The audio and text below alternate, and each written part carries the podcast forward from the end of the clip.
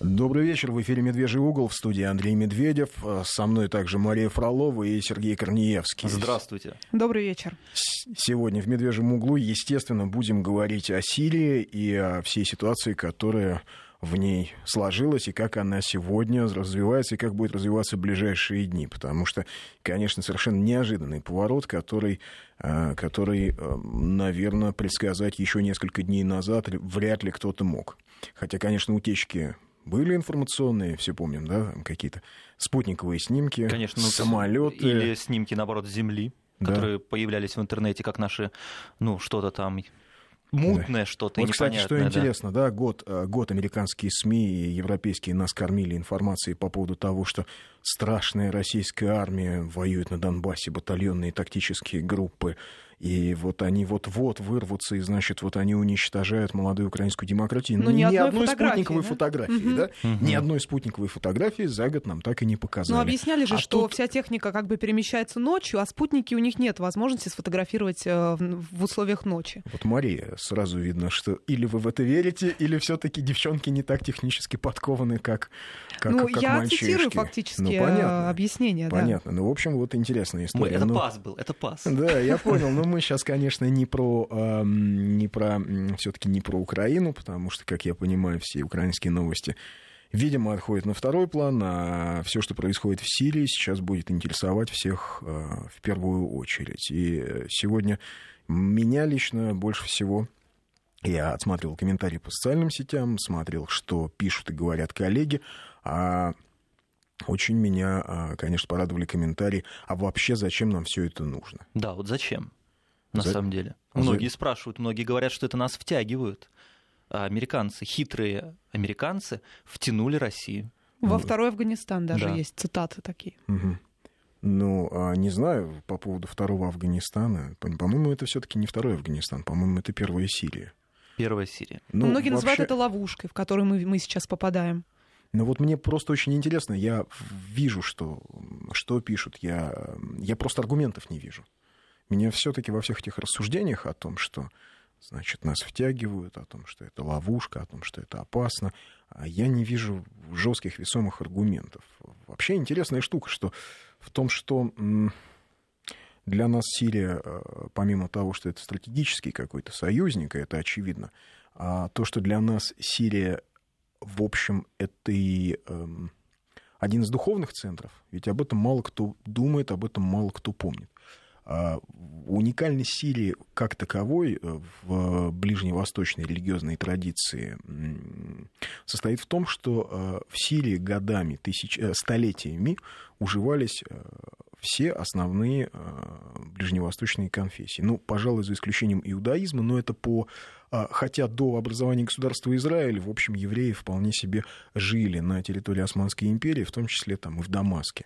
То есть все это в плоскость конфликта перешло уже вот с момента создания Израиля, а, а до недавнего времени ведь а, при том, что в Сирии всего 10% населения были христиане, были, говорю, потому что многие убиты физически, а боевиками ИГИЛ или, как это, умеренной Оппозиции умеренной сирийской, сирийской оппозиции, угу. которая существует, по-моему, только в голове Обамы и чиновников из Государственного департамента. То есть умеренная оппозиция это примерно то же самое, что гуманные эсэсовцы из дивизии Тоттенкопф ну, то есть которые не, не, не сжигали деревни, а просто расстреливали жителей.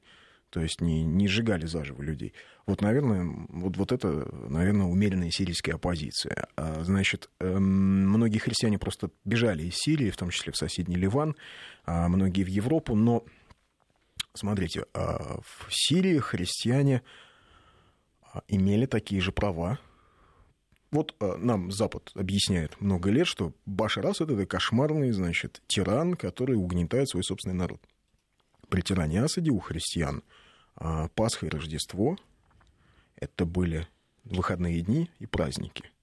А Сирия живет по исламскому, по мусульманскому календарю, то есть пятница выходной день, но христиане по воскресеньям, который рабочий день, а могли с утра спокойно идти в церковь и приходить на работу во второй половине дня. Но Значит, Сирия была светским государством, то есть там не было примата какой-то одной религии. Безусловно, именно этим Сирия, видимо, всех очень раздражала. Хотя традиция религиозная вот этого а, взаимодействия культур и религий для Сирии вообще очень свойственна. Потому что если мы посмотрим на историю Сирии, а, интересно, что а, да, а, это была часть а, Византийской империи, то есть христианского государства. Потом она была захвачена мусульманами. Но опять же, как происходили эти захваты? Э, да, Дамаск был захвачен мусульманами, но не было никакой резни, не было никакого разграбления города. То есть это был тот период, когда еще ислам а, только-только развивался. Это была религия, которая, то есть носители которой считали себя обладателями какого-то нового религиозного знания. А, это и была вот... Османская империя захватывалась? Нет, нет, нет, нет? Это, это, это после, это угу. после смерти пророка Мухаммеда, когда эпоха а, праведных а, халифов, и после эпохи праведных халифов, когда вот халифат, халифат расширялся, то есть это э, вот это 9 век, угу. 8-9 век, и э, вот в этот период был, была построена мечеть Миядов в Дамаске. Вот одно из основных культовых сооружений, одна из красивейших и старейших вот таких больших мечетей в мире. Так вот, до сих пор, значит, а, в мечети Амиядов ходят молиться и христиане, и мусульмане. Потому что в мечети Амиядов хранится по разным преданиям то ли глава Иоанна Предтечи, то ли частица главы Иоанна Предтечи, она хранится в специальном ковчеге, а, видимо, все-таки частица главы, которая была построена, при, э, была найдена а, при строительстве этой мечети. Но на месте мечети до этого стояла церковь христианская. А, и а, халиф Ибн Валид обещал христианам построить новые церкви вместо разрушенной, потому что на ее месте построил мечеть. Так вот, пока, была мечеть, э, пока новые церкви были не построены в мечети Амиядов, а, по-моему, почти 20 лет христиане и мусульмане молились поочередно. То есть по пятницам молились мусульмане, по воскресеньям проводили службы христиане. Вот такая, в общем-то, уникальная восточная традиция, в Сирии существовало всегда. И я полагаю, что для Запада именно тот факт, что Сирия своим фактом, э, вот, э, способом своего существования опровергала все колониальные, неолиберальные, все вот эти вот западные тезисы протестантские о непременном противостоянии культур, о непременном конфликте варваров азиатских и крестоносцев, несущих свет какой-то цивилизационный, а вот в этом смысле Сирия, конечно, была очень раздражающим фактором. вот та Сирия, горле, которую да. нужно было развалить. И в мечети Амиядов э, один из минаретов называется минаретом Исы. То есть, а минарет... Иса это Иисус. Иса угу. это Иисус. Более того, почему он так называется? Дело в том, что а, согласно хадисам пророка Мухаммеда, в э, Иса, Иисус, это тот самый спаситель человечества, который спасет человечество от Даджаля, то есть от Антихриста. По местным же преданиям, то есть а, в момент, когда появится антихрист, когда все начнут ему поклоняться, э, в этом смысле православная исламская эсхатология, то есть учение о конце света, очень похожи. То есть в тот момент, когда в мире воцарится антихрист, а в итоге, согласно исламскому вероучению, будет явлен пророк Иса, который пойдет по земле, и в итоге антихрист и победит. Так вот, а, в Сирии да, полагают, что он будет явлен мало того, что в Сирии, так кроме того, еще а, в мечети Амиядов. Именно поэтому один из минаретов называется минарет Исы. И по утрам специальный служитель поднимается на минарет и стелит коврик. Потому что, а вдруг сегодня тот самый день, когда Иисус будет явлен, там, спустится на крыльях двух ангелов. А, и перед утренним намазом это непременная традиция мечети Амиядов. А Даджаль, получается, это тот самый, тот самый... глава, может быть, э, ИГИЛ? Я не знаю, но этой традиции угу. больше э, несколько сотен лет. Вот этой традиции постилать коврик для возможного явления угу. Иисуса. А в этой же мечети похоронен э, Салахаддин, завоеватель, знаменитый полководец, который выбил оттуда из вот этих земель э, всех крестоносцев. Причем после смерти у человека ничего не осталось. Сабли, медные кувшины и 30, 30 э, монеток серебряных. И боевой верблюд. Все. Угу. Все, что оставил после себя человек, покоривший половину Ближнего Востока. И вот эта Сирия, конечно, всех очень сильно раздражала. Но а, вопрос, для чего нам сегодня нужна Сирия, это вопрос в действительности не только геополитический и политический. Это вопрос очень а, в значительной степени духовный, потому что а, русское православие во многом да, и исходит оттуда. Потому, Дамаск — это апостол Павел. Это место, где апостол Павел, где сборщик налогов и угнетатель христиан Савл стал апостолом Павлом. Сирия — это места, где, откуда идет Иоанн Дамаскин, Семен Столпник, где жила святая равноапостольная Феокла, первая, первая да, святая э, в, в, в христианстве. А вот сейчас меня наши армянские слушатели будут гнобить, но я скажу, собственно, первое христианское государство в истории человечества, Асраена, или так называемое Эдесское царство, появилось на территории современной Сирии. Ну, столица этого государства сейчас находится в соседней Турции, а государство само появилось именно там. То есть образ Спаса Нерукотворного, кто не знает, откуда появилось. Ну, вообще, вот в, церкви, в церквях висит образ Спаса Нерукотворного. Мы так понимаем, что вот с этой земли. Да. Это согласно преданиям, которые в житиях святых можно найти, значит, был царь Авгарь, он был больной проказой, и он послал э, ко Христу, когда тот еще проповедовал в Иудее, своего архивария Анания, с письмом, в котором он просил прийти Христа в Эдессу, его и излечить. Ананий был художником, и ему царь поручил, что если он вдруг не сможет уговорить Христа прийти, то это, а, это предание, которому следуют все христианские ближневосточные церкви. Это предание, которому в том числе, а, к которому склоняется и русская православная церковь.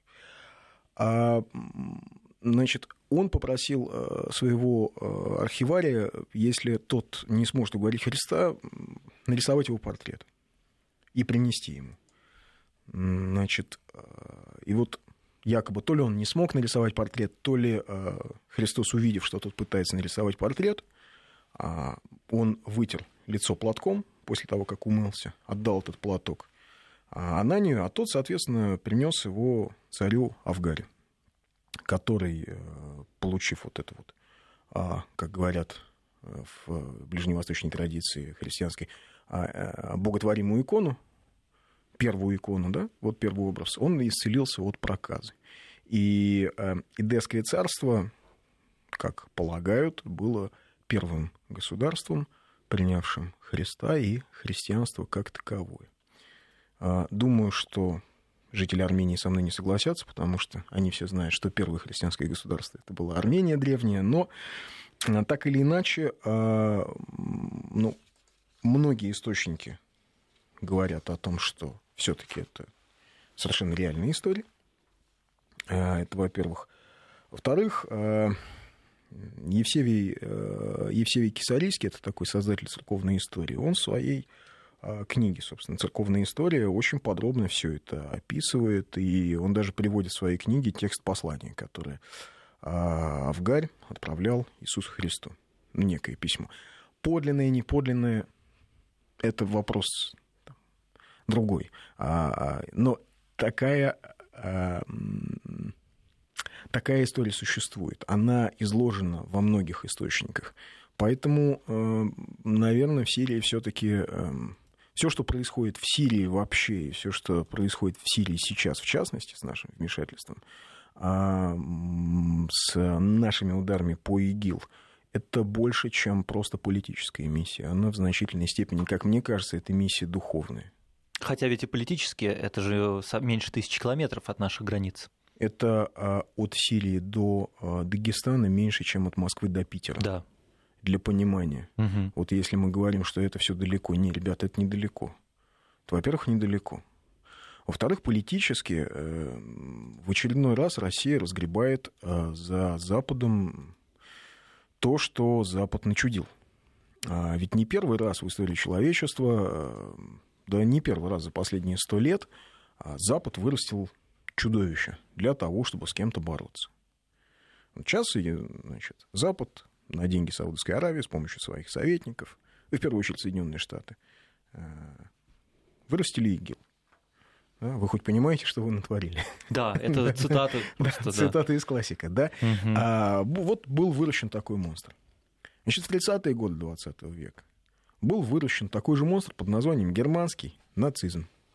Точно так же на деньги Запада с помощью западных политтехнологов, Вспомним, что в годы а, Второй мировой войны американская и британская вообще авиация союзников не бомбила заводы, в частности, Круппа.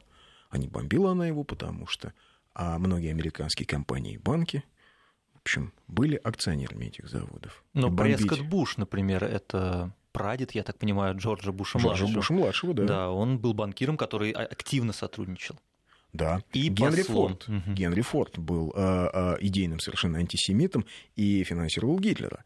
А Запад финансировал Гитлера, они выкормили этого упыря для того, чтобы э, добить Советский Союз потому что неважно в каком виде, э, в виде Российской империи или Советской России, но Россия как игрок большой, глобальный их не устраивало. Ну, как целое государство. Как да. цельное угу. государство. А когда выяснилось году, к 38-му, 39-му, что парень стал неуправляемым, тут же все начали, а, зачастили а, в Москву и начали пытаться договориться, а как бы нам, как бы нам что-то сделать, как бы нам так придумать, а, мы-то думали, что мы им сейчас скормим Чехословакию, и все будет хорошо. То есть сегодня, по-вашему, происходит похожая ситуация? Сегодня происходит похожая ситуация между э, Аль-Багдади и Гитлером, между ИГИЛ и нацистами. Как? Это не мной замечено, прошу сказать, прошу mm-hmm. да, там, обратить внимание. Разница небольшая. В том числе и э, в том, откуда появился ИГИЛ или там, германский нацизм. Значит, и э, Тогда они думали, что они скормят Чехословакию, и этим все успокоится. Сейчас они думали, что они им скормят Сирию, и тоже на этом все остановится. А теперь становится ясно, что ну никак. А у России просто вариантов особенно-то и нет. До Америки далеко. Даже до Европы им на лодках надо плыть. А к нам они могут пройти через Северный Кавказ.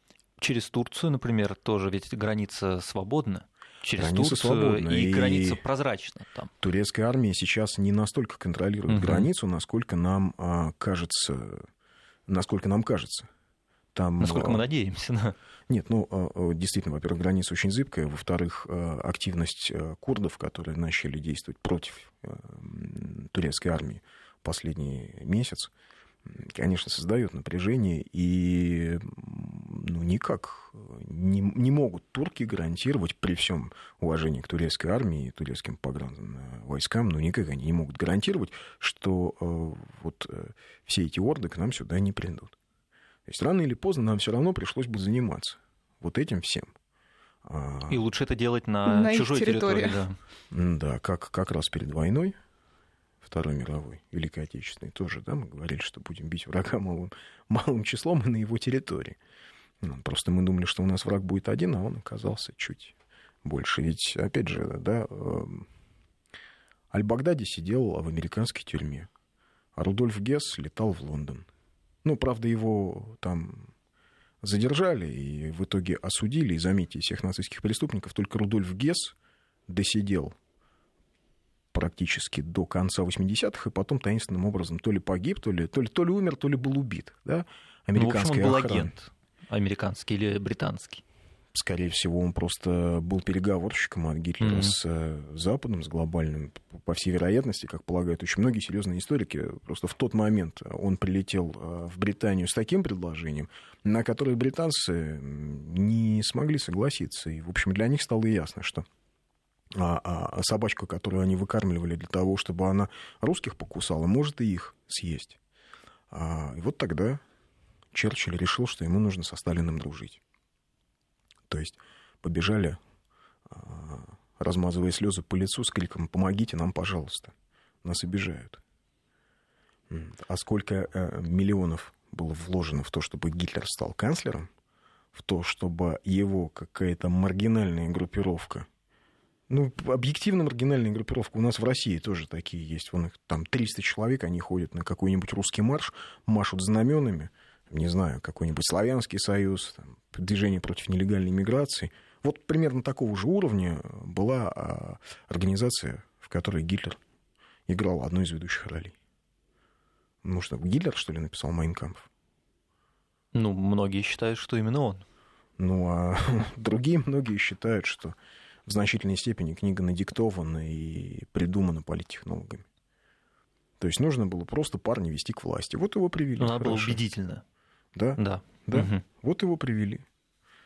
А, так что не в первый раз мы сталкиваемся с тем, что нам приходится заниматься чужими проблемами, но которые были чужими, теперь они стали нашими. Но они глобальные, можно сказать, эти проблемы. Можно себе представить, что будет, если ИГИЛ все-таки захватит те территории, на которые претендует.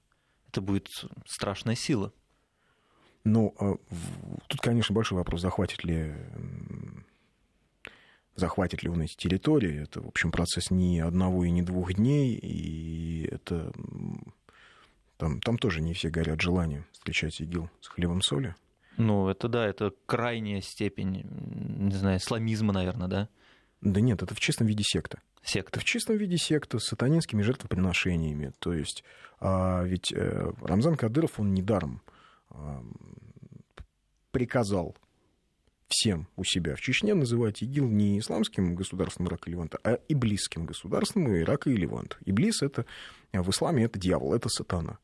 Значит, э, абсолютно э, верное, четкое, взвешенное решение, потому что, да, это в чистом виде сатанинская секта с человеческими жертвоприношениями, с поклонением непонятному какому-то культу, а все, что они делают, противоречит и исламу, то есть и классическим кораническим положением и сунне пророка Мухаммеда.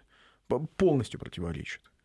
Но все это завернуто в оболочку. Другое дело, что, вы знаете, ведь, э, например, скажем, э, когда шли крестовые походы, да, ведь вспомните, отлично, это сегодня христианская цивилизация подарила миру э, вот, гуманизм, да, права человека, представление о каких-то ценностях. Тогда а, представлений не было. А таких. тогда угу. то же самое христианство, тот же самый Папа Римский говорил о том, что да, надо воевать со схизматиками, потому что они неправильные, неправильные христиане. И католики, крестоносцы отлично себе убивали христиан в Византии, ну, основываясь на, на а, Библии. Но это ведь скорее была политика, э, прикрытая Библией, чем реальное стремление. Безусловно, да. ровно то же самое угу. происходит с исламом.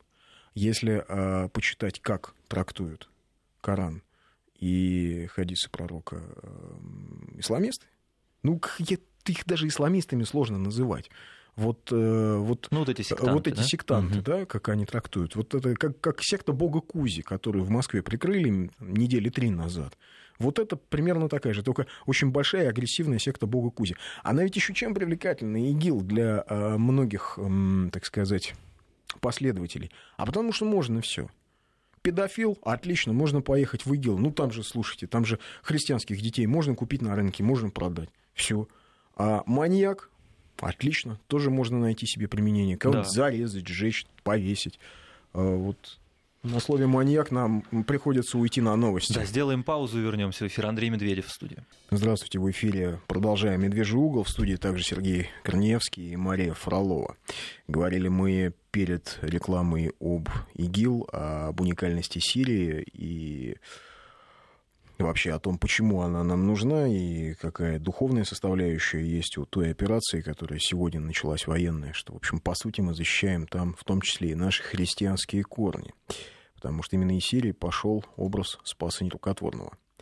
А в связи с этим пишут, может, нам всем стоит отказаться. Это в WhatsApp пришло а, сообщение. Сергей, напомни, пожалуйста, наш WhatsApp, потому да, что 8, у меня нет этих бумаг. Угу, 8 903 170 63 63 и 5533 Вести для ваших сообщений. В первую очередь вот этим пользуйтесь. А, да, и вот пришло сообщение. Так может, всем стоит отказаться от всяких крестов и Мухаммедов? Может, нам рациональное решение это отказ от веры? Не знаю, в чем здесь рациональное решение. Если, в общем, хотим мы, не хотим, да, какая бы ни была христианская цивилизация 10 веков назад, сегодня все равно мировая цивилизация построена на... А, на том фундаменте. На, на том фундаменте да? и на, на Нагорной проповеди, да, на десяти заповедях. Угу. Все равно а, те ценности, которые сегодня есть, основные, даже права человека, это, конечно, все плоды христианской цивилизации и веры в том числе. А, кстати, вы знаете, да, что первыми о правах человека заговорили иезуиты? Это много объясняет. Кстати, Папа Римский нынешний иезуит. Да, вот угу. э, иезуиты заговорили о правах человека во время э, колонизации Южной Америки. Это, этим очень удобно пользоваться. Вот этим понятием. Но, тем не менее, они начали говорить не в том смысле, а если... Не в том смысле, что не манипулируя понятиями, они просто стали говорить о том, что а, индейцы это тоже творение Божие, значит, у них есть тоже какие-то права, просто их нужно просветить и наставить. А, поэтому и собирайтесь, поэтому... садитесь на корабли вот, и идите наставлять. Но да? вот именно поэтому угу. в Южной Америке индейцы-то до сих пор остались. Угу. И, допустим, президент Боливии Эва Моралес, он угу. как раз из индейцев, из тех самых индейцев, которые в джунглях листья коки собирают. А и в Южной Америке, именно потому что там все-таки католическая церковь, не протестантская, а католическая, проводила, вот, отвечала за некую идеологическую составляющую вот этого процесса колонизации, там индейцы остались, и резерваций там не было. А... В Северной Америке работали протестанты. Да. И вот эти вот... Со своей протестантской моралью, да, кто богатый, молодец, трупах, да. а кто бедный, так и надо. Да. Поэтому а, а, нам можно бомбить Ирак, а сирийцам нельзя бомбить сирийскую оппозицию. Вот спрашивают, объясните, как можно договариваться с американцами, если их цель дестабилизация Украины или Ближнего Востока, а не нормализация? Андрей, тезка мой спрашивает.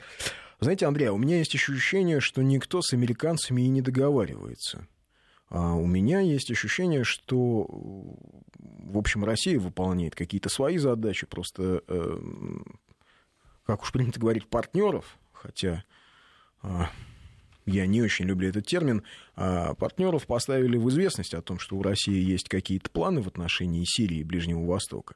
Да, эти планы не совпадают с видением с тем видением э, мировой политики, которое существует в Вашингтоне, но, э,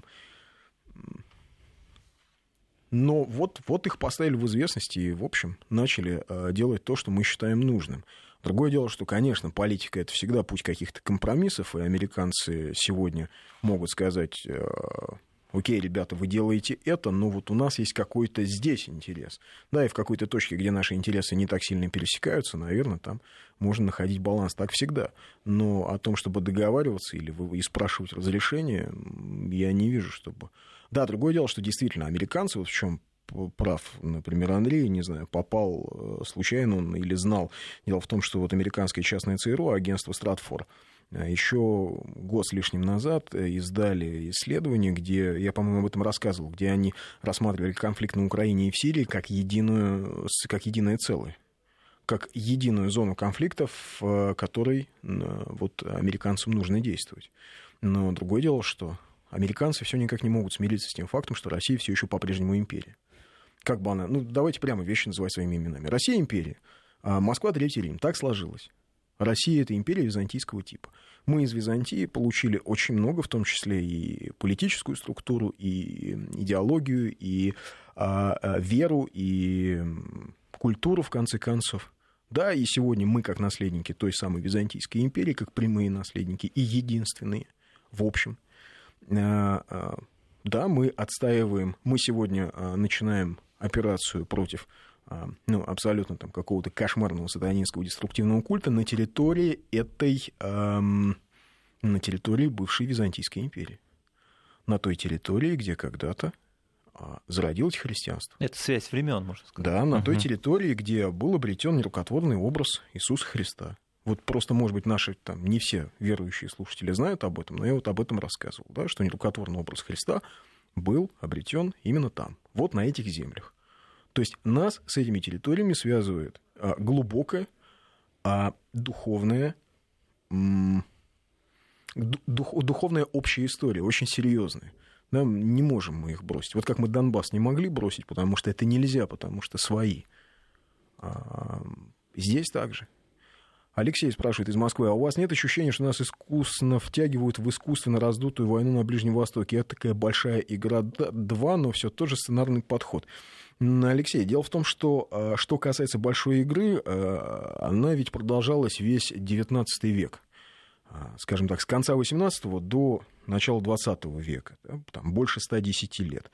И тогда тоже и в Петербурге, и в Лондоне, потому что основные игроки были э, Петербург и Лондон, Российская империя и Британская империя, то одни, то другие ну, тогда, наверное, не было политических аналитиков и обозревателей, но политики, то одни, то другие говорили, что нас пытаются втянуть.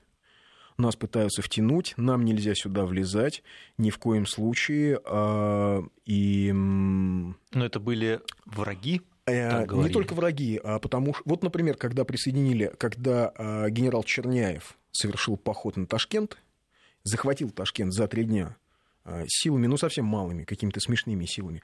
В Петербурге в Министерстве иностранных дел не было четкой позиции, нужно ли присоединять Ташкент, нужно ли создавать Туркестанский край или нельзя. То есть провоцируем мы британцев на какие-то ответные действия у наших границ, например, в Хиве или в Коканде, или не спровоцируем это всегда наше противостояние с англосаксами, оно и в XIX веке, и сейчас имеет примерно один и тот же характер. Поэтому насчет того, что э, втягивает... Эм... Ну вот я вот прислал еще одно сообщение, да, да. переслал Андрею. Но это напоминает, да, да. Чем-то напоминает начало Первой мировой войны. Россия опять выступает защитницей братского народа, и будет начало Третьей мировой войны. А вообще, смотрите, э, какая интересная штука. Весь XIX век, как только интересы России начинали угрожать интересам англосаксов, ну тогда англичан, они пытались вмешиваться. А, собственно, в 878 году, когда Скобелев уже стоял у порога э, Стамбула, у порога Константинополя, в Мраморное море вошла британская эскадра.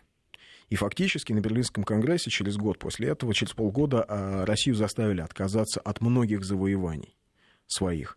Кстати, вот тогда были заложены, заложены основы будущего геноцида армян 15 года, как ни странно. А, еще тогда вот. Э, и, э, скажем, но это всегда была а, такая система издержек и противовесов.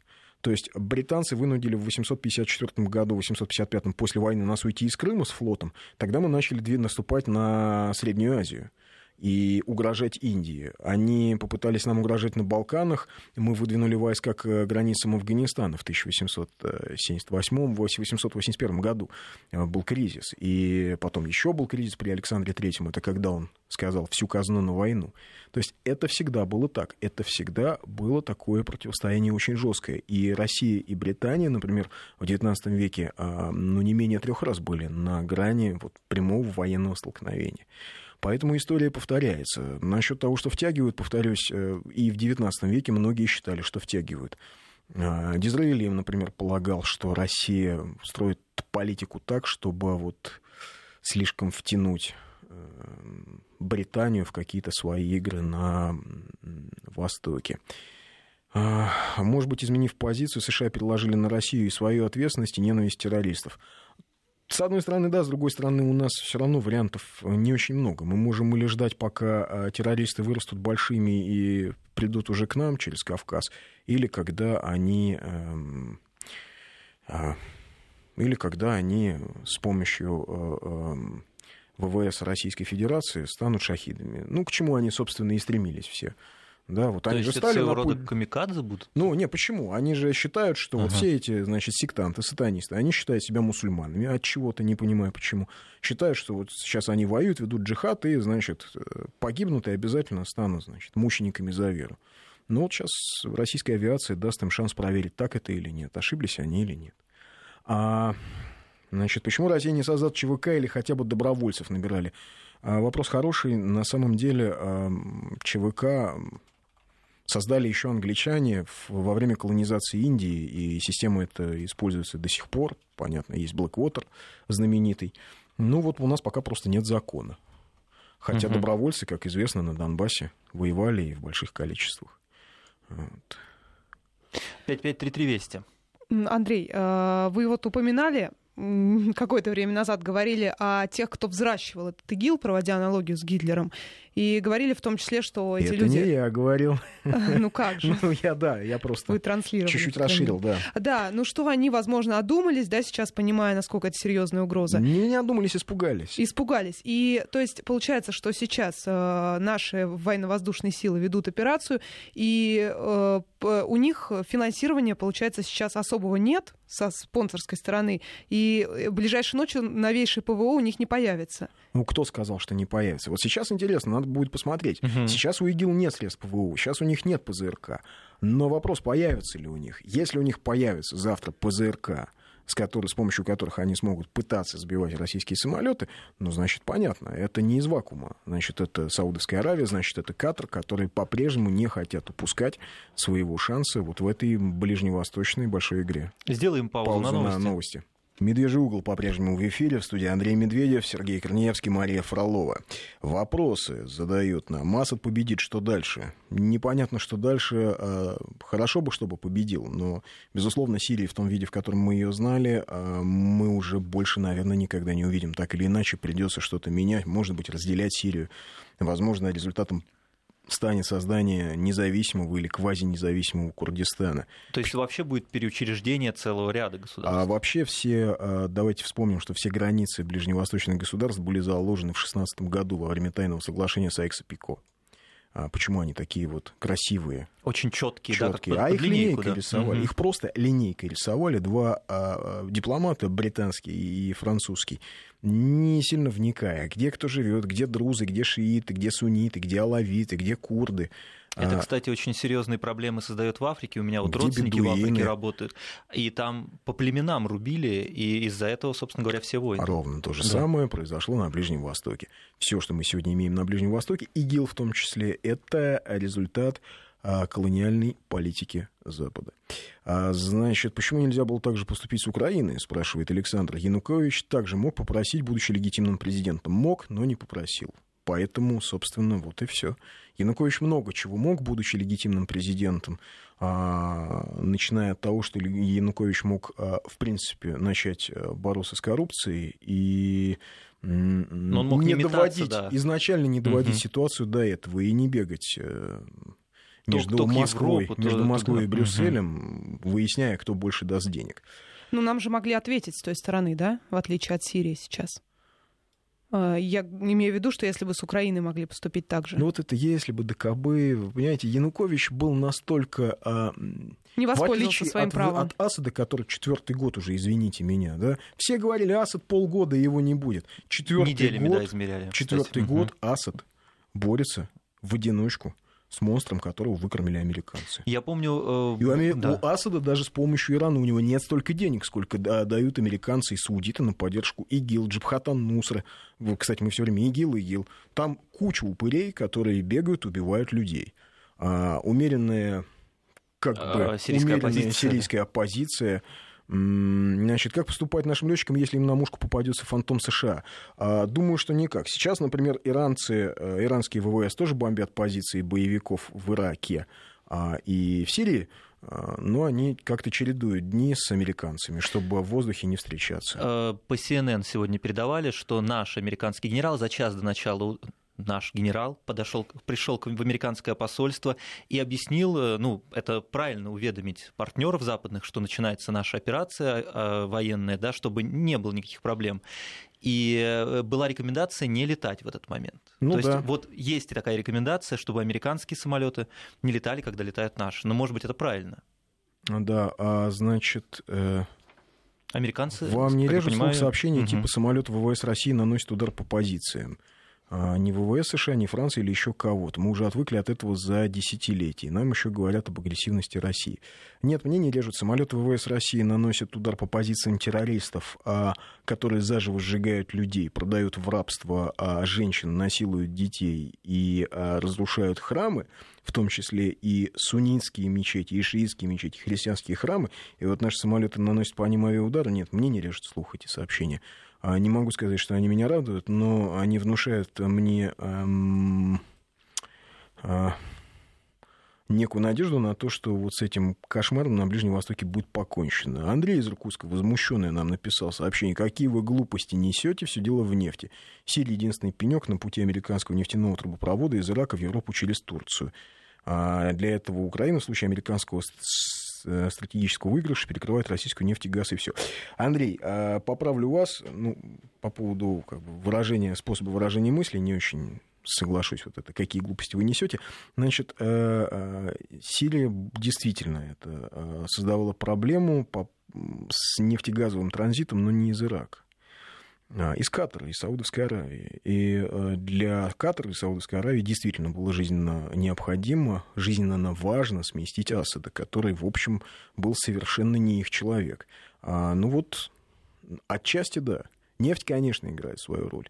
Но а, нельзя все объяснять только одной нефтью. Есть масса действительно, причин, все не объясняется одной нефтью. Знаете, в Афганистане нет никакой нефти, но американцы находятся в Афганистане, да, и тратят миллиарды на то, чтобы находиться в Афганистане любой ценой. Вкладывают миллиарды в строительство инфраструктуры на аэродроме Баграм, бывшем советском, для того, чтобы контролировать и Центральную Азию, и Китай, и Индию, и Иран, и наше воздушное пространство. А подозрительно то, что американцы так просто и легко согласились на все то, что происходит. А я вот не уверен, что они согласились. Мне кажется, что... А нам, по-моему, не нужно согласие. Согласие, не да. согласие. Главное, Асад согласился. Да, есть э, легитимная просьба легитимного президента. Это да. все в рамках международного права. Ну, по крайней мере, никаких заявлений ни э, со стороны официального Вашингтона сейчас не идет, что, мол, Россия что-то нарушает. Они любят на это указывать так постоянно. Вашингтон нарушает. Он без разрешения бомбит чужую территорию вообще. Сергей, что вы Вашингтон нарушает, боже мой. Такое словосочетание, кажется, как это может быть? Как?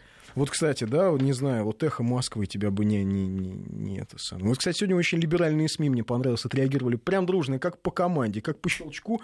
Все начали рассказывать, что во время нанесения авиаударов а российскими гибнут ВВС мирные люди, гибнут да. мирные угу. жители. Через 10 дети. минут после ударов, да, уже да. посчитали, сколько людей погибло. Да, сколько людей, да. А сайт, с которого э, канал на Ютубе, значит, зарегистрирован вчера, откуда идет эта информация, сайт, откуда идет информация про погибших, тоже зарегистрирован прямо накануне. Целые сутки Я теперь просто жду угу. марша мира, знаете, в Москве, что вот вся наша оппозиция ну, должна, наверное, теперь выйти в поддержку ИГИЛ, Джабхатан Нусра, что... Аль-Каиды. Аль-Каида. Что ну, уж тут. Не, ну, ИГИЛ, да. слушай, сирийская оппозиция, вот люди что хотели? Диктатора скинуть.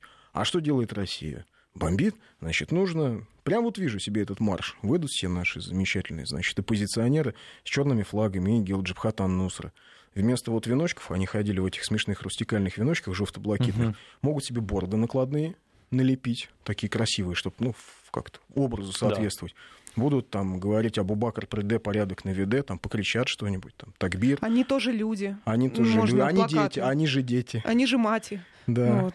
они же боевики. Как угу. не стыдно. В общем, жду какого-то марша мира. Прямо. Ну, кстати, помимо того, что там бомбят детей, якобы эти сообщения был поднят вой в западных СМИ на тему того, что не тех бомбят, что, мол, вовсе не ИГИЛ, а вот оппозицию, ту самую умеренную, о которой вы говорили. Хотя территориально нельзя разделить. Вот вообще нельзя. Нельзя вот четко прорисовать, где граница. Мало того, что нельзя да. разделить, а более того, по методам их нельзя разделить. Умеренная оппозиция точно так же режет головы а людям а, точно так же сжигает заживо пленных, рубит их на куски, не знаю, насилует женщин, детей.